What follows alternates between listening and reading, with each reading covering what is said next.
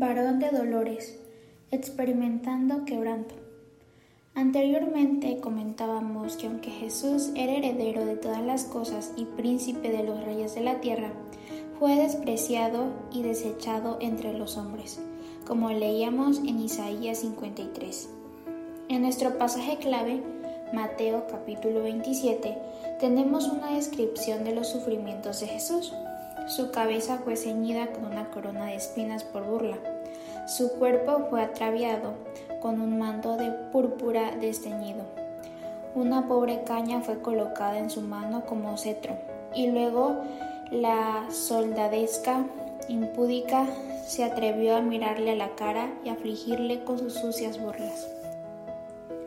No olvidemos la gloria a la que estaba acostumbrado en otro tiempo, pues antes de que viniera a la tierra, él estaba en el seno del Padre, siendo adorado por querubines y serafines, obedecido por todos los ángeles, reverenciando por todo principado y potestad en los lugares celestiales.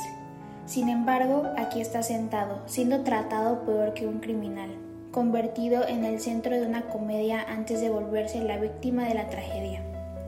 Lo sentaron sobre alguna silla rota, le cubrieron con un viejo manto de soldado y luego le insultaron como si fuera un monarca de mentira. Su amor por nosotros le impulsó a aceptar un terrible abatamiento. Miren cuán bajo cayó para levantarnos de nuestra caída. No se olviden que en el preciso momento en que se estaban burlando de él de esta manera, él era el Señor de todo y podía convocar a doce legiones de ángeles para que vinieran a su rescate. Había majestad en su abatamiento. Él había abandonado, es cierto, la gloriosa pompa imperial de los atrios de su padre, y ahora él era el hombre humilde de Nazaret. Pero a pesar de ello, si lo hubiese querido, una mirada de esos ojos habrían fulminado a los soldadesca romana. Una palabra de esos labios silenciosos habrían estremecido el palacio de Pilato desde el techo hasta los cimientos, y si hubiese querido, el irresoluto gobernador y la maligna multitud habrían sido conjuntamente arrojados vivos al albismo. He aquí el propio Hijo de Dios el muy amado del cielo y el príncipe de la tierra. Está sentada allí y se ciñe cruel la corona que lesiona su mente y su cuerpo a la vez, la mente por el insulto y el cuerpo por el dolor punzante y taladrante. Su rostro de rey fue desfigurado por heridas que no cesan de sangrar, que gotean languidas y lentas. Y sin embargo, esa frente muy noble y amada fue una vez la más hermosa de los hijos de los hombres y aún en esas circunstancias era el rostro de Manuel, Dios con nosotros. Para comprender mejor lo anterior te quiero invitar a que juntos leamos Mateo 27 versículos 27 al 31. Estos versículos los vamos a resaltar de color café excepto la primera parte del versículo 29. Y ahora abrámonos paso hacia el cuarto de los guardias y contemplemos a nuestro Salvador ceñido con la corona de espinas.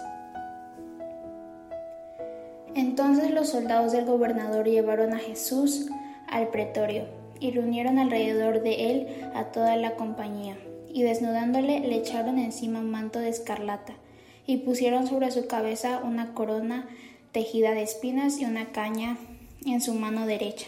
Hincando la rodilla delante de él, le escarnecían diciendo, Salve, rey de los judíos.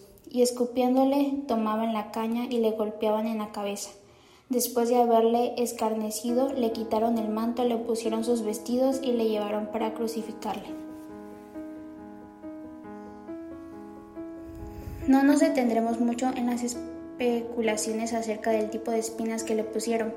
De acuerdo con los especialistas en botánica, habían unas 20 o 25 especies diferentes de arbustos espinosos que crecían en Palestina. Pero, ¿por qué elegir una espina entre muchas? Él no soportó solo un dolor, sino todos y cada espina sería suficiente. La propia incertidumbre en cuanto a la especie peculiar nos proporciona una instrucción. Bien podría ser que más de una variedad de espinas haya sido tejida en esa corona. Sea como fuera, el pecado ha esparcido tan profusamente espinas y cardos en la tierra, que no hubo ninguna dificultad para encontrar los materiales, como tampoco hubo escasez de aflicciones para castigarle cada mañana y hacer que se doliera todos sus días. Los soldados podrían haber usado ramas flexibles del árbol de acacia esa madera que no se pudre de la cual tomaron para hacer muchas de las sagradas tablas y utensilios del santuario, y por tanto habrían sido utilizados de manera significativa si ese fuese el caso. Podría ser cierto, como los antiguos escritores generalmente lo consideraban, que la planta fuera la conocida como espina de Cristo, pues cuenta con muchas espinas agudas y pequeñas, y con sus verdes hojas se podría tejer una guirnalda como las que se utilizaban para coronar a los generales y a los emperadores después de una batalla. Pero vamos a dejar este asunto. Fue una corona de espinas la que traspasó su frente y le causó sufrimientos a la vez que vergüenza. Y eso no basta. Nuestra pregunta es ahora, ¿qué es lo que vemos cuando nuestros ojos contemplan a Jesucristo coronado de espinas? Hay seis elementos que me impresionan notablemente y que los próximos días estaremos estudiando. Y al levantar la cortina les ruego que presten mucha atención y pido que el Espíritu Santo derrame su iluminación divina y alumbre la escena delante de nuestras almas maravilladas.